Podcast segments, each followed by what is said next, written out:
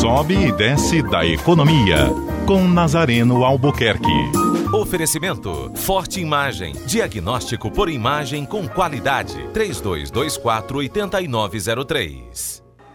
Bom dia, ouvintes. A Companhia Cearense de Transportes Metropolitanos, o Metrofor, vai receber até o dia 18 de maio as manifestações de interesse para elaborar estudos para concessão da linha sul do Metrofor e dos veículos leves sob trilhos, os VLTs, de Cariri, Fortaleza e Sobral. A expectativa já anunciada pelo secretário Lúcio Gomes é de que os quatro equipamentos rendam cerca de 13 bilhões de é, é, reais ao governo estadual.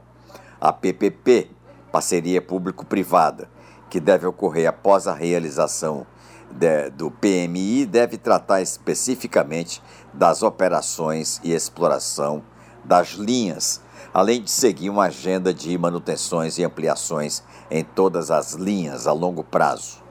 Isso, claro, sob a fiscalização do governo do Estado.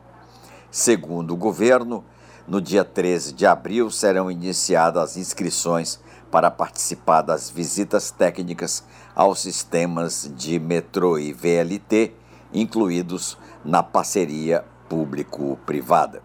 O governo do estado espera é, arrecadar com essa PPP próximo de 13 bilhões de reais.